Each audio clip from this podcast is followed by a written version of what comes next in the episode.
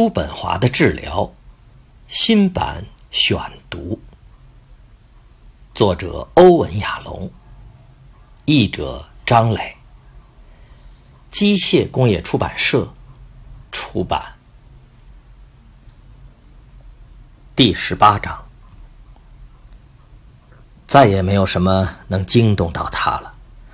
那将我们捆绑在这世上的千丝万缕的念想，曾使我们充满焦虑、渴望、愤怒和惊慌，拽着我们在苦海中彷徨。如今都已被斩断。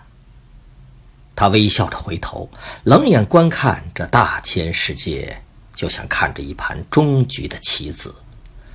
胜负已定，曲终人散。帕姆在印度。下。几天后的凌晨三点，帕姆醒着躺在床上，凝视着眼前的一片黑暗。多亏了他的研究生马乔丽的安排，他才得以享受这样的贵宾特权。在女公共宿舍的旁边，拥有一间带私人卫生间的半私密的小隔间。然而，这种隔间完全不隔音，帕姆几乎能听见其他一百五十名内观学员的呼吸声。这种空气流动的呼呼声使他感觉又回到了巴尔的摩他父母的家中。他正醒着躺在阁楼的卧室里，听着三月的风把窗户吹得咯咯作响。帕姆可以忍受静修所里的其他所有艰苦条件，包括凌晨四点起床，每天只吃一顿极简的素食，无休止的禅修，保持静默和简陋的宿舍。唯独失眠让他疲惫不堪。他体内的睡眠机制已完全失效。他以前是怎么入睡的呢？错。不该这么问，他对自己说：“这么问只会使问题复杂化，因为入睡本就不是一件能有主观意志决定的事情，而是一种无意间达到的状态。”突然，他的脑海里浮现出一段关于小猪弗雷迪的回忆。弗雷迪是一套儿童读物里的大侦探，他在二十五年前看过，至今还是第一次回想起来。故事说的是，有一次，一只蜈蚣前来向弗雷迪求助，原因是他无法使自己的一百条腿同步，所以走不了路了。最后，弗雷迪终于解决了这个问题。他让蜈蚣走路时不看自己的腿，甚至连想都不去想它们。这种解决办法就在于关闭意识，把身体交由自动运行的智慧去掌管。睡眠也是如此。帕姆尝试用他在讲习班学到的技巧来清空大脑，让所有思绪飘走，以使自己入睡。格印卡上师是一个胖胖的古铜色肌肤、极其严肃和自负的老学究。他在一开始就强调要教大家修内观禅。但在此之前，每个学员必须先学会如何平静他的思想。帕姆只好忍受这种全程使用男性代词的表达，毕竟女权主义的浪潮还没有拍打到印度的海岸。在最初的三天里，格印卡教大家练习安娜波那念 （Anapanasati），即呼吸的正念。每一天都过得漫长而辛苦，除了每天的讲座和简短的答疑时间。从凌晨四点到晚上九点半，唯一的活动就是静坐冥想。为了实现对呼吸的完全专注，格因卡告诫学员们要研究吸气和呼气，仔细听，倾听自己的呼吸声。他说。注意每次呼吸的持续时间和温度。感知吸气时的凉爽和呼气时的温暖之间的差异，像哨兵守卫大门一样，把注意力集中到你的鼻孔，集中到那些空气进出的精确部位上。格印卡继续说道：“你的呼吸很快就会越来越微弱，直至几乎完全消失。但只要你更加专注，还是能隐约感知它游丝般的细腻。如果你如实的按照。”我的指示去做。他指着天空说：“如果你足够专注，练习安娜波那念，就能使你的心灵平静。然后，你将摆脱所有进入正念的障碍，包括不安。”愤怒、怀疑、肉欲和困倦，你将会幡然醒悟，进入敏锐、平静和喜悦的状态。心灵的平静确实是帕姆梦寐以求的，这正是他前来。伊加特普里朝圣的原因，在来这儿之前几个星期里面，她的大脑犹如战场，拼命的想要击退关于她丈夫厄尔和她的情人约翰的喧嚣的、难以控制的、令人讨厌的记忆和幻想。厄尔七年前是她的妇科医生，当时她怀孕了，决定堕胎，并选择不告知孩子的父亲。因为对方只是他偶尔的性伴侣，他并不想跟那个人有更深的交往。厄尔是个少见的温柔体贴的男人，他熟练地为他做了人工流产手术，并在术后打了两次电话询问他的情况。这样的术后随访在平常是不会发生的，这自然让帕姆觉得。关于医疗服务的人道献身精神已消亡的一切描述，都是夸大其词。几天后，第三通电话打来了，这回是邀请他共进午餐。这一次，厄尔巧妙地从一个医生不知不觉地变成了追求者。到了第四次通话，他依然不无热情地答应陪他去新奥尔良参加一个。医学会议了，他们的交往速度快得惊人，从来没有一个男人像厄尔这般了解他、安慰他，并且如此细致地熟悉他身体的每一个细节。因此，他带给他带来的性快感，自然也无人能及。尽管厄尔具备了诸多优点，比如能干、英俊、举止得体。帕姆还是最中意他那传奇英雄般的高大身材。这一点，他到如今才渐渐意识到。他为自己如此幸运的被选中而欣喜若狂，看着那群成天挤满他诊室的莺莺燕燕，吵着、争着要他的神疗之手，他庆幸自己夺得了头筹。不出几个星期，他便无可救药的。爱上了他，并接受了求婚。起初，他们的婚姻生活犹如田园诗般美好，但到了第二年的中途，嫁给一个比她大二十七岁的男人所带来的现实问题开始逐渐显现。她越来越需要休息，他的身体显出了六十五岁的老态。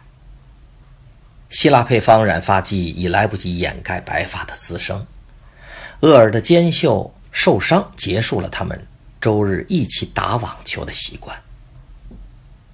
膝盖软骨撕裂也终结了他的滑雪生涯。厄尔没和他商量，就打算卖掉他们在塔霍的房子。本书译者注：肩袖是由冈上肌、冈下肌、小圆肌和肩胛下肌共同组成的结构。塔霍是位于美国加利福尼亚州和内华达州边界，以著名的塔霍湖著称，是北美著名的滑雪旅游胜地。希拉是她的闺蜜兼大学室友，曾力劝帕姆不要嫁给比自己年长那么多的男人。现在又敦促她保持自己的状态，不要被他给带老了。帕姆感觉时间像是被按下了快进键，厄尔的衰老也同时吞噬着他的青春。他每天晚上回到家时，都累到只能小酌三杯马提尼酒和看一会儿电视了。最糟糕的是，厄尔从不读书。他曾口若悬河、意气风发地与帕姆畅谈文学。帕姆也曾因厄尔说喜欢米德尔马契和丹尼尔德隆达而对他平添了几分好感。但不久之后，他就意识到自己错把表象当实质了。厄尔不仅靠死记硬背来发表他的所谓文学观点，就连看过的书也是翻来覆去，只有那几本。他，一个是乔治·艾洛特、伍尔夫、梅铎、盖斯凯尔和拜厄特的作品为挚友的人，怎么会爱上一个从不读书的俗人呢？这对他来说，无疑是一记重击。本书译者注：米德尔马契是英国作家乔治·艾洛特较成熟的一部小说，创作于1872年，被许多批评家认为是他的代表作。1994年曾被改编成电影《米德镇的春天》，中文译名。丹尼尔·德隆达是乔治·艾洛特的另一部小说，创作于1876年。二零零二年曾被改编成迷你影集《丹尼尔的半生缘》，中文译名。艾德琳·弗吉尼亚·伍尔夫，一八八二至一九四一年，英国的女作家、文学批评家和文学理论家，意识流文学代表人物，被誉为二十世纪现代主义与女性主义的先锋。艾瑞斯·梅铎女爵士，一九一九至一九九九年，爱尔兰裔女作家，发表小说二十六部，作品曾入选美国现代图书馆的二十世纪百本最杰出英文小说，布克奖得主，被誉为全英国最聪明的女人。伊丽莎白·盖斯凯尔，一八一零至一八六五年。英国小说家，代表作《夏洛蒂·勃朗特传》和《玛丽·巴顿》。安东尼亚·苏珊·拜厄特，一九三六年出生，英国小说家、诗人和文学批评家，布克奖得主。二零零八年被《泰晤士报》评为一九四五年以来英国五十名最伟大的作家之一。就在那段时间，约翰，一个在帕姆所在的伯克利分校任教的红头发副教授，就这样抱着一大堆书，挺着优雅修长的脖子和突出的喉结，闯进了帕姆的生活。尽管在人们眼中，英语教授都是博览群书的，可他认识太多的同行，都不愿冒险踏出自己的专业领域，对当代的新小说更是完全陌生。但是约翰。什么都读。三年前，帕姆就是因为他那两本令人耳目一新的著作而投票支持他取得终身任用资格的。这两本书分别是《国际象棋：当代小说中的暴力美学》和《不，阁下，19世纪晚期英国文学中的中性化女主人公。他们的友谊在各种既熟悉又浪漫的学术环境里渐渐萌芽，比如教师及院系委员会会议、教师俱乐部的午餐会，以及住校的诗人作家每月在诺里斯礼堂的朗诵会。接着又在共同参加的学术活动中生根开花，比如在西方文明课程中搭档讲授19世纪伟人。或在彼此的课程中担任客座教授。最终，他们在教师代表会议的激烈争吵、关于空间和薪资分配的争取，以及晋升委员会的残酷混战中，建立了永久的联系。没过多久，他们就完全信任彼此的品味，几乎不用找别的渠道推荐小说和诗歌。他们之间频繁往来的电子邮件也全是内容丰富的哲学和文学文章。他们两人都不爱引用那些华而不实或者自以为聪明的语录。他们只追求崇高，那些经久不衰的美与智慧。他们都讨厌菲茨杰拉德和海明威，又都喜欢狄金森和爱默生。随着两人一起分享的书越落越高，他们的关系也越来越和谐。他们被相同作家的相同深刻思想所感动，并一起顿悟。简而言之，这两位英国文学教授相爱了。你离婚，我也离婚。虽然没有人记得是谁先提的这句话。但在他们搭档授课的第二年，两个人的关系就已发展到可以对彼此做出这种高风险恋爱承诺的地步了。帕姆是早已做好准备的了，但是约翰有两个正要步入青春期的女儿，自然需要更多的时间。帕姆只能耐心等待。感谢上天，他没有看走眼。约翰的确是个好男人，他需要时间来努力克服自己违背婚姻誓言的道德问题。同时，他的内心很挣扎，一方面为遗弃两个女儿感到内疚，另一方面也苦恼于要如何离开他的妻子。毕竟，他唯一的过错就是无趣，是婚姻的责任。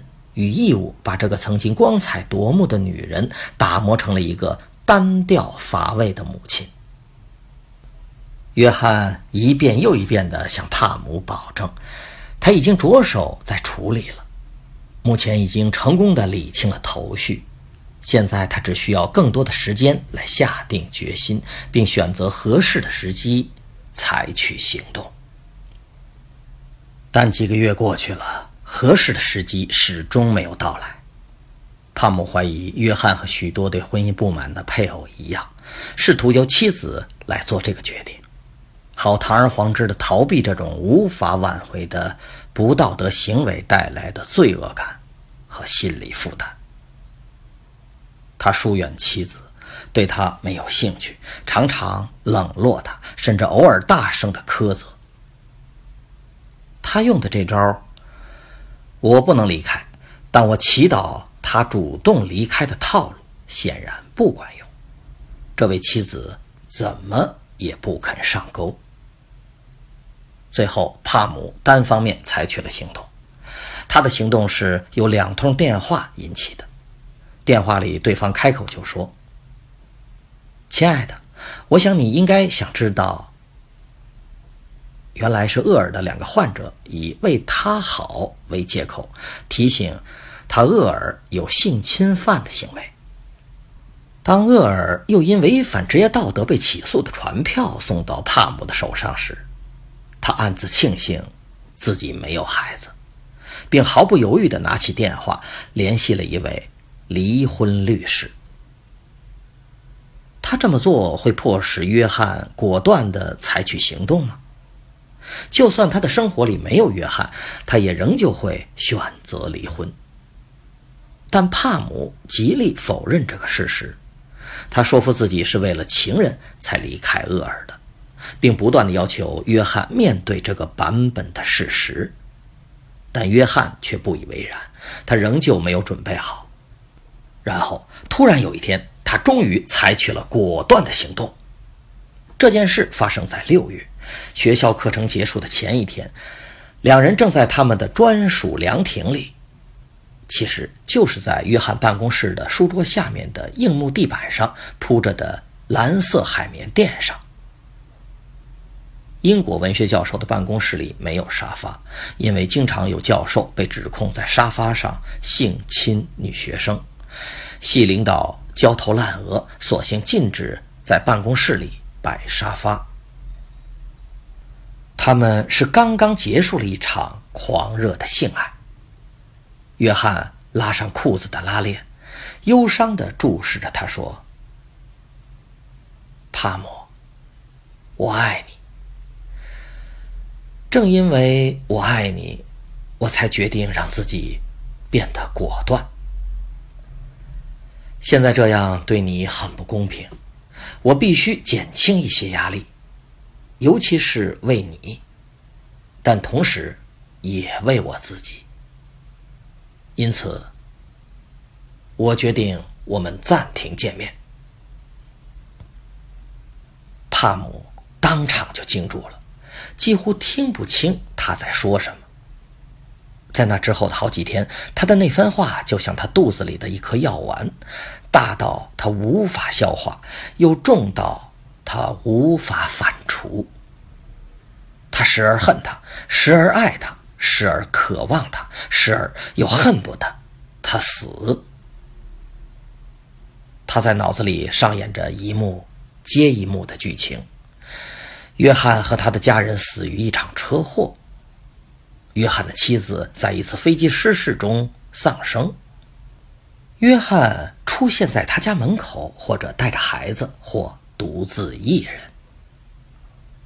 有时他会投入他的怀抱，有时他们会温柔的相拥而泣，有时他会假装屋里有其他男人，然后当着他的面把门重重的关上。帕姆原本已在长达两年的个别和团体治疗中获益良多，但是在这次危机中，疗效依然敌不过他强大无比的强迫心理。朱利亚斯对此做了勇敢的尝试，不厌其烦地掏出无数法宝。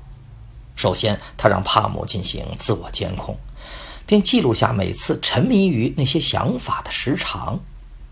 结果显示，每天长达两三百分钟，数字大到令人触目惊心。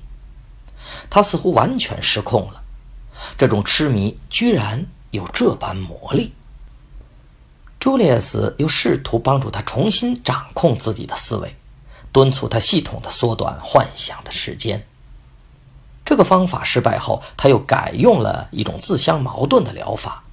让他每天早上花一个小时的时间，全身心的投入对约翰进行各种幻想。尽管他严格遵循朱利亚斯的指示，无奈强迫心理并无章法可循，最终还是遏制不住，一如既往的蔓延至他的整个思想。再后来，朱利亚斯又建议了几种让他停止思考的方法，一连几天。帕姆不是在脑子里面冲自己大声喊“不要”，就是把手腕上的橡皮筋弹得啪啪作响。朱利亚斯还试图通过揭示其深层含义来消除这种强迫。强迫性思维是一种干扰，它阻止你去做别的思考。他继续往下想。那么，那些被屏蔽掉的又是什么呢？如果没有这些强迫的想法，你又会想些什么其他的事呢？但这种强迫是不会屈服的。团体成员们也纷纷加入，他们分享自己的强迫症状，自发的轮流承担接听电话的任务。这样，帕姆一难受就可以随时打电话向他们倾诉。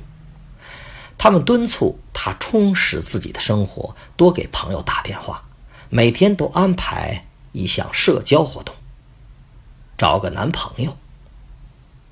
托尼甚至主动申请这份差事，把他给逗笑了。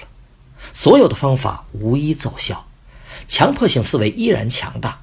心理治疗的十八般武艺，在他面前都犹如拿玩具气枪去对付一头迎面冲来的犀牛。后来的一次机会，让他偶遇了马乔丽。马乔丽是一个非常乐观的研究生，同时也是个内观的信徒。他为了更改论文题目，前来征求帕姆的意见。他对研究。柏拉图的爱情观对朱纳·巴恩斯作品的影响失去了兴趣，反而爱上了萨默塞特·毛姆的小说《刀锋》里的主人公拉里。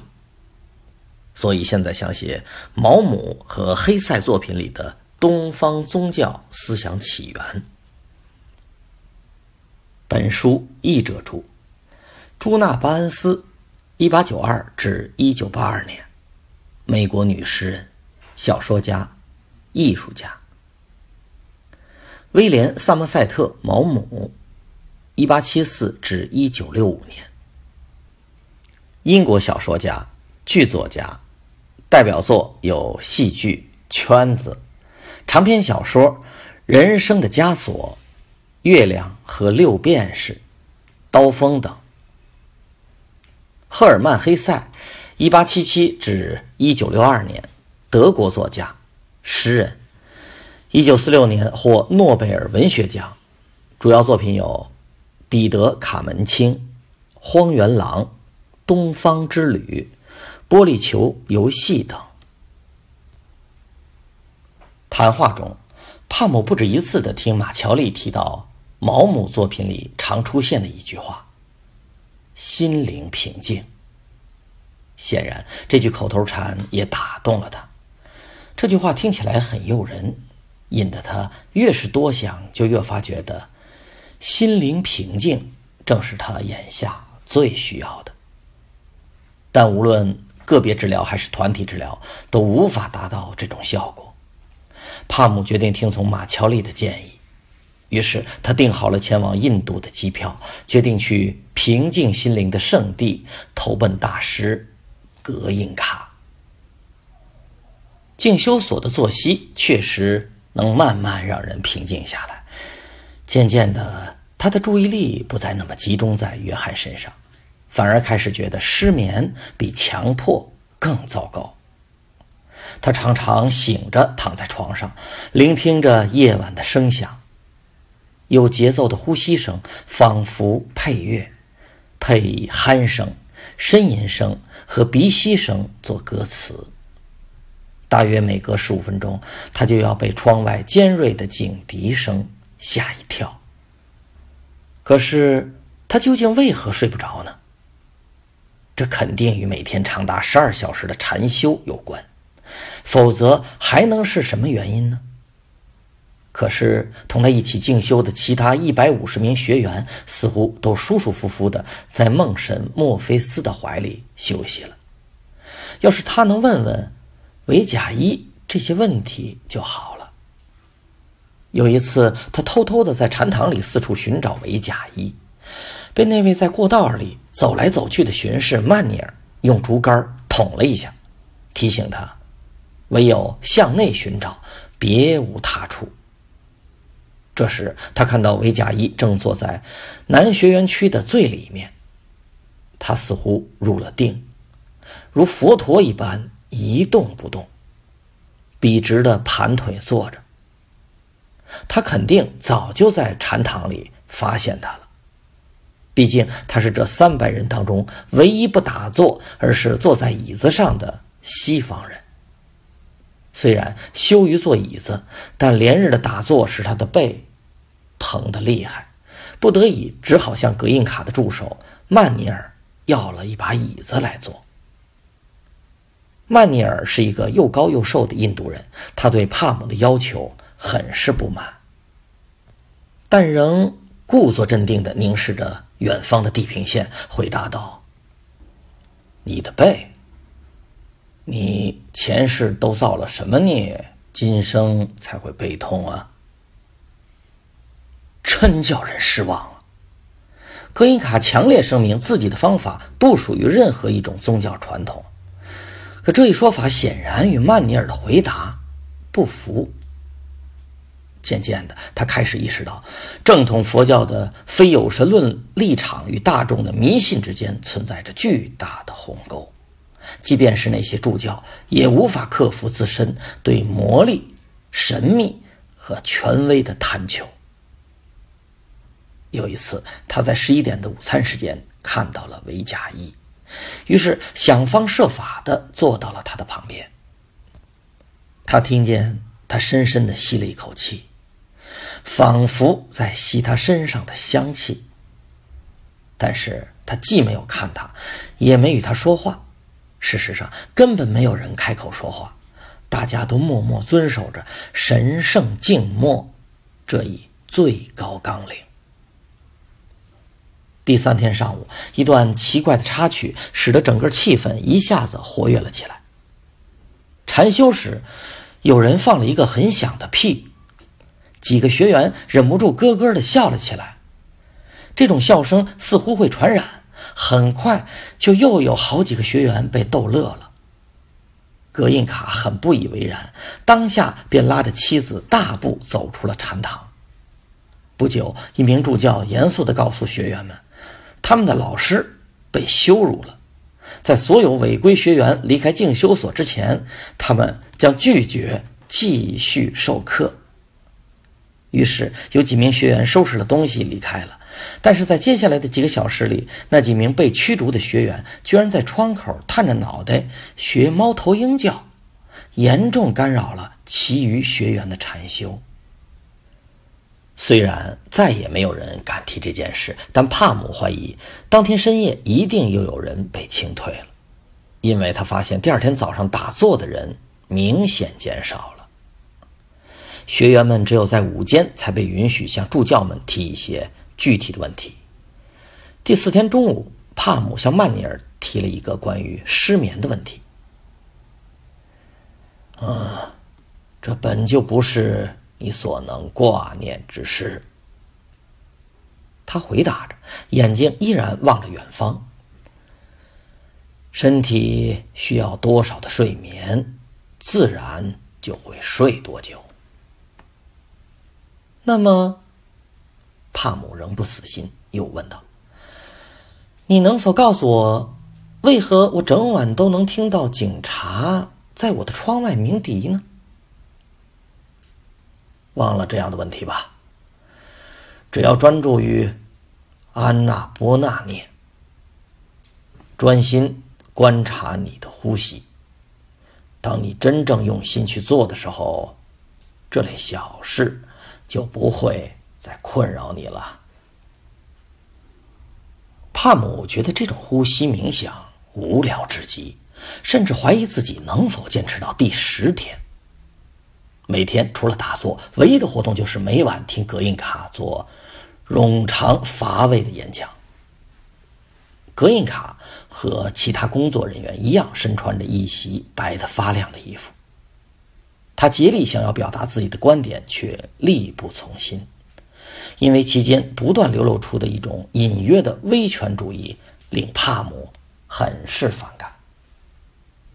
他的演讲由几大段不断重复的段落组成，内容无非是歌颂内观的诸多优点，强调如果正确的练习就能净化心灵，走上通往启迪的道路，过上平静和谐的生活，根除身心疾病，消除各种烦恼的三不善根：贪、嗔、痴。有规律的内观修行，就如同定期照料心灵的花园。人可通过这个过程来拔除不纯洁的心灵杂草。不仅如此，格印卡还指出，内观修行是可以随时随地进行的，这一点使他在生活中更具竞争优势。比如在车站停车时，别人在消磨时间，修行者则可以有效地利用时间清除一些不洁的杂念。内观课程的讲义里提到了大量的清规戒律，这些规矩表面看来似乎都很合理，但条条框框实在是太多了。不偷盗，不杀生，不妄语，不淫欲，不饮酒，不娱乐，不书写，不记笔记，不用钢笔或铅笔，不阅读，不听音乐和收音机，不用电话，不用奢华床品，不装饰。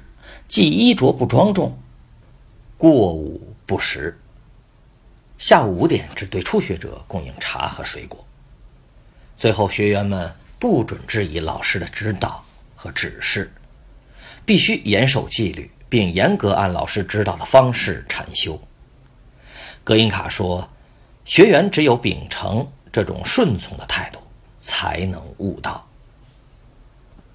总的来说，帕姆认为他的出发点还是好的，毕竟他将一生都献给了内观教导。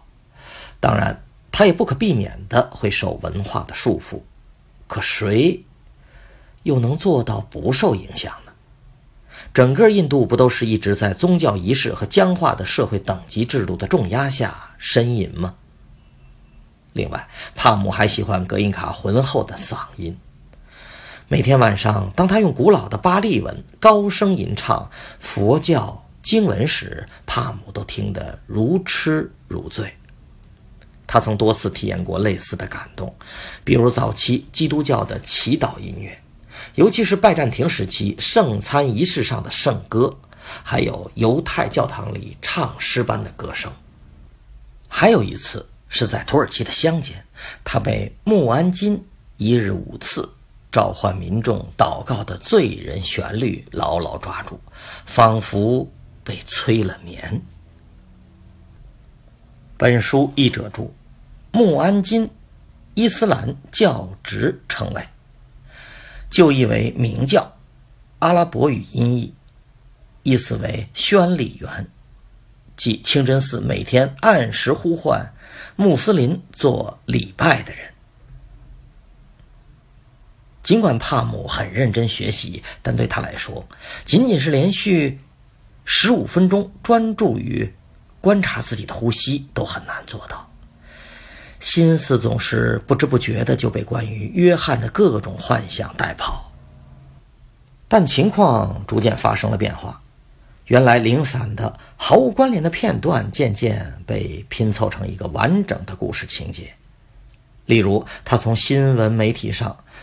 或电视，或广播，或报纸，得知约翰一家在一次飞机失事中丧生了。他一次又一次的想象那个情景，尽管已十分厌烦，但那一幕仍在脑子里面不断重播。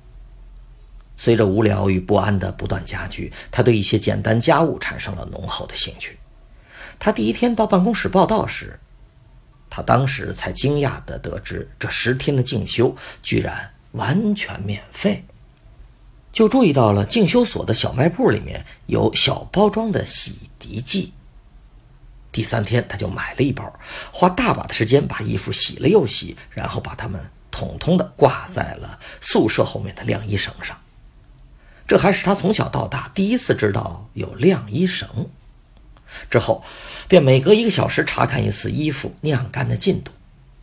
他仔细观察哪些文胸和内裤干得最快。白天里一个小时就能晾干的衣服，在晚上要晾多久？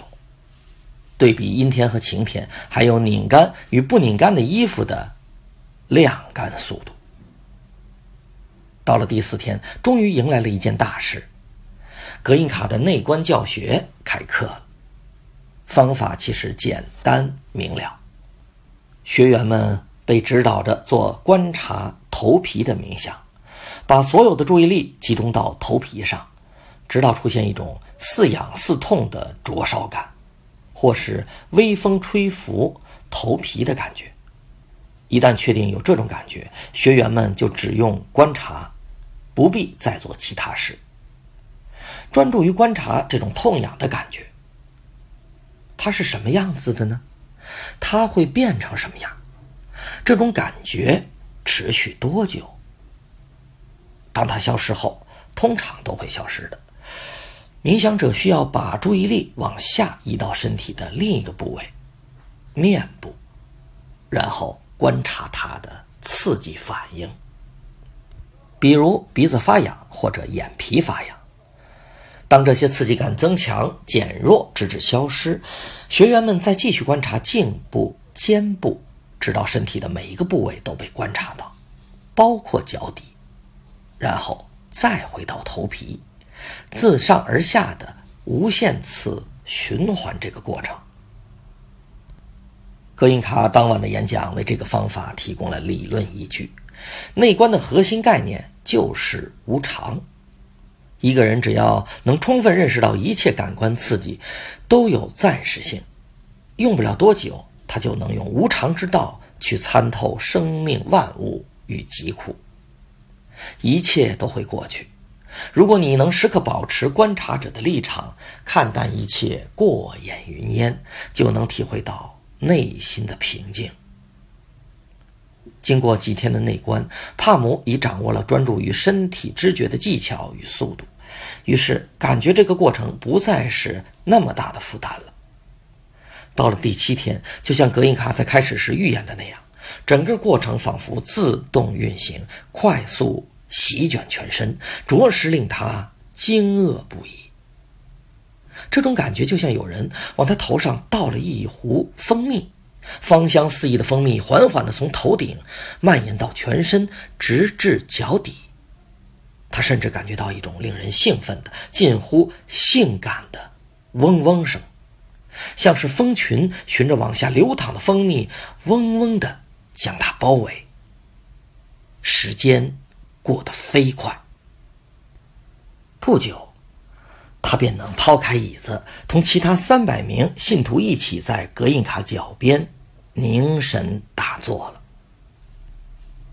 接下来的两天仍有相同的席卷全身的感觉，而且速度都很快。第九天的晚上，他醒着躺在床上，他的睡眠依然没有改善，但是，他从一位缅甸籍的女助教，他已不期待从曼尼尔那里得到答案。他那里了解到，失眠现象在内观讲习班里极为普遍。这个消息令他轻松了许多。显然，长时间处于冥想状态使得身体对睡眠的需求减少了。这位助教还为他解开了警笛声之谜。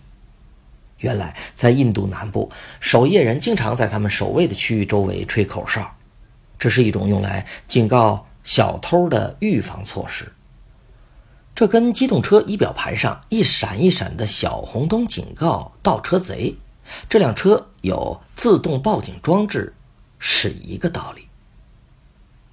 通常情况下，不断重复的念头，只有在他突然消失的那一刻，才最能引起注意。帕姆有一天突然意识到，他已经两天没有想到约翰了。约翰就这样消失了。那些没完没了的幻想已经被席卷全身的甜蜜快感所取代。突然意识到自己体内有一个能产生快乐情绪的装置，可被训练来分泌使人愉悦的内啡肽，是多么奇妙的一件事啊！现在他终于明白了为什么有人会对此上瘾，从而进行长时间的静修，有时长达几个月，甚至是。几年，他终于净化了心灵，可为何还兴奋不起来呢？相反，他的成功被罩上了一层阴影。他从席卷全身的感觉中体验到的喜悦，使他的思想变得阴暗了。正在思索这个问题时，他进入了一种似睡非睡的状态，但很快又被一个奇怪的梦唤醒了。他梦见一颗长着小脚、戴着礼帽、拄着手杖的星星在他的脑子里跳踢踏舞。从舞台的这一端跳到另一端。一颗会跳舞的星星。这个意象的寓意，他再清楚不过了。他曾与约翰分享过许多喜爱的文学格言，其中最喜欢的一条就是尼采在《查拉图斯特拉如是说》里面写到的：“一个人必须保持内心混乱，才能催生出善舞者的本能。”原来如此。现在他终于明白自己为何对内观感到矛盾了。格印卡说到做到，他一开始承诺的话都尽数实现了。内观为他带来了平静与安宁，或者如他常说的平衡。但代价是什么呢？倘若莎士比亚修习了内观，还能创作出《李尔王》和《哈姆雷特》吗？西方文化的任何一部杰作还有可能问世吗？此时，他想起了查普曼的那句诗：“若非饱蘸暗夜的浓墨，又岂能书写出不朽的佳作？”饱蘸暗夜的浓墨。这才是一个伟大作家的使命。唯有让自己深陷夜的黑暗，才能驾驭黑暗的力量，并将其投入艺术创作。否则，那些卓越的性格阴郁的作家，如卡夫卡、陀思妥耶夫斯基、弗吉尼亚·沃尔夫、哈代、加缪、普拉斯、艾伦坡。要如何将潜伏在人类境况中的悲剧向世人揭示呢？他们并没有把自己从生活中抽离出来，也没有以旁观者的姿态闲看一切过往。本书注：善舞者，dancing star。此处取 “star” 一词的两个含义：一为星星与上文对应；二为明星。表示擅长某事之人，故译作善舞者。乔治·查普曼，一五五九至一六三四年，英国戏剧家、诗人。阿尔贝·加缪，一九一三至一九六零年，法国作家、哲学家，存在主义文学、荒诞哲学的代表人物，主要作品有《局外人》。鼠疫等。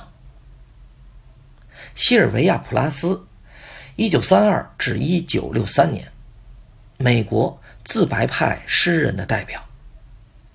一九六三年于伦敦的寓所自杀。爱德加·艾伦坡，一八零九至一八四九年，十九世纪美国诗人、小说家和文学评论家。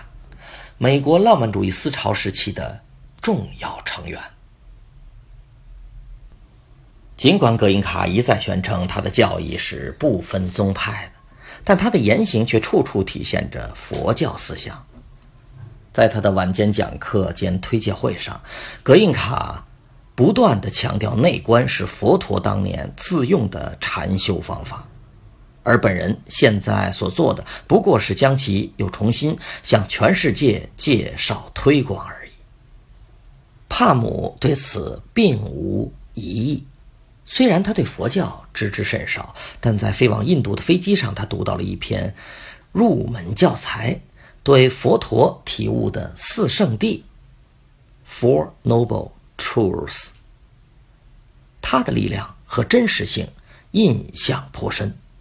这本书里写道：“世间是苦果，苦皆由对事物、对想法、对个人、对生存本身的念而生。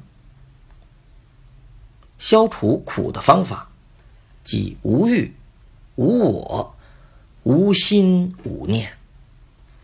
离苦的道路，通往涅槃的八正道。”眼下，他又对此重做了思考。环顾四周，他看见出神入定的信徒、心如止水的助教，还有山洞里那些甘愿一生专注于内观修行的苦行僧，不禁对这四个真谛的真实性产生了怀疑：佛陀究竟悟对了吗？用这种方法来消除疾苦所需的代价，岂不比疾苦本身还糟吗？第二天拂晓。他看着一小群耆那教的妇女们走向澡堂，心中的疑虑更加强烈了。耆那教教徒奉行不杀生的戒律，简直到了荒谬的地步。这群人一瘸一拐的，如螃蟹一般，沿着小路艰难行走，速度极慢，因为他们必须先轻轻扫除面前的碎石，以免误踩了一只昆虫。为了防止不小心吸入任何微小的生物，他们只得蒙上令他们呼吸困难的纱布面罩。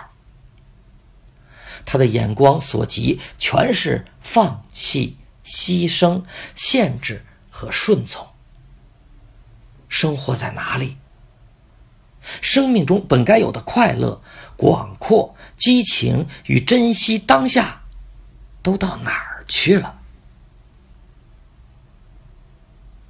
本书译者注：四圣谛即佛教中释迦牟尼体悟的苦、集、灭、道四条人生真理，告诉人们人生的本质是苦，以及之所以苦的原因、消除苦的方法和达到涅槃的最终目的。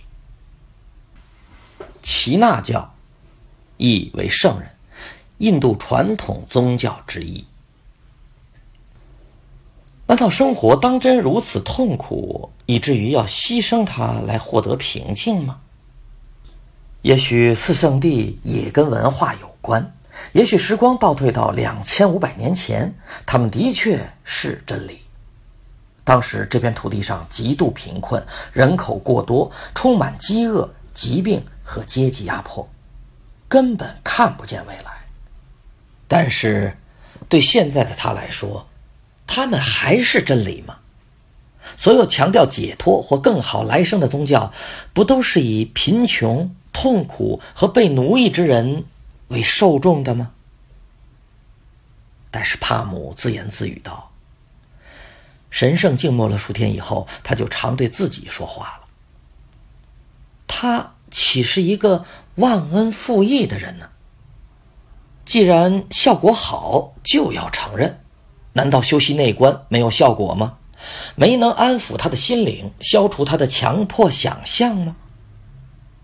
他自己竭尽全力，加上朱利亚斯的团体成员的共同努力，都没能做到的事，难道不是在这里实现了吗？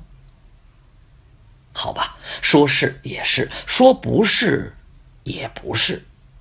也许这样对比本就不公平，毕竟在朱利亚斯那里，总共只参加了大约八次团体会谈，共计十二个小时。内观则花了他数百个小时，包括整整十天的时间，外加飞越了大半个地球所花的时间和精力。如果他在朱利安斯和成员们那里也花了同样多的时间，结果又将如何呢？帕姆不断滋生的怀疑，严重的妨碍了禅修。他再也体会不到席卷全身的感觉，那种美妙的如蜂蜜一般淌遍全身的满足感，到哪儿去了呢？他的禅修效果一天不如一天，内观时也只能进行到头皮。原本一闪而过的微弱的痒感，现在却持续很久，且越来越强烈。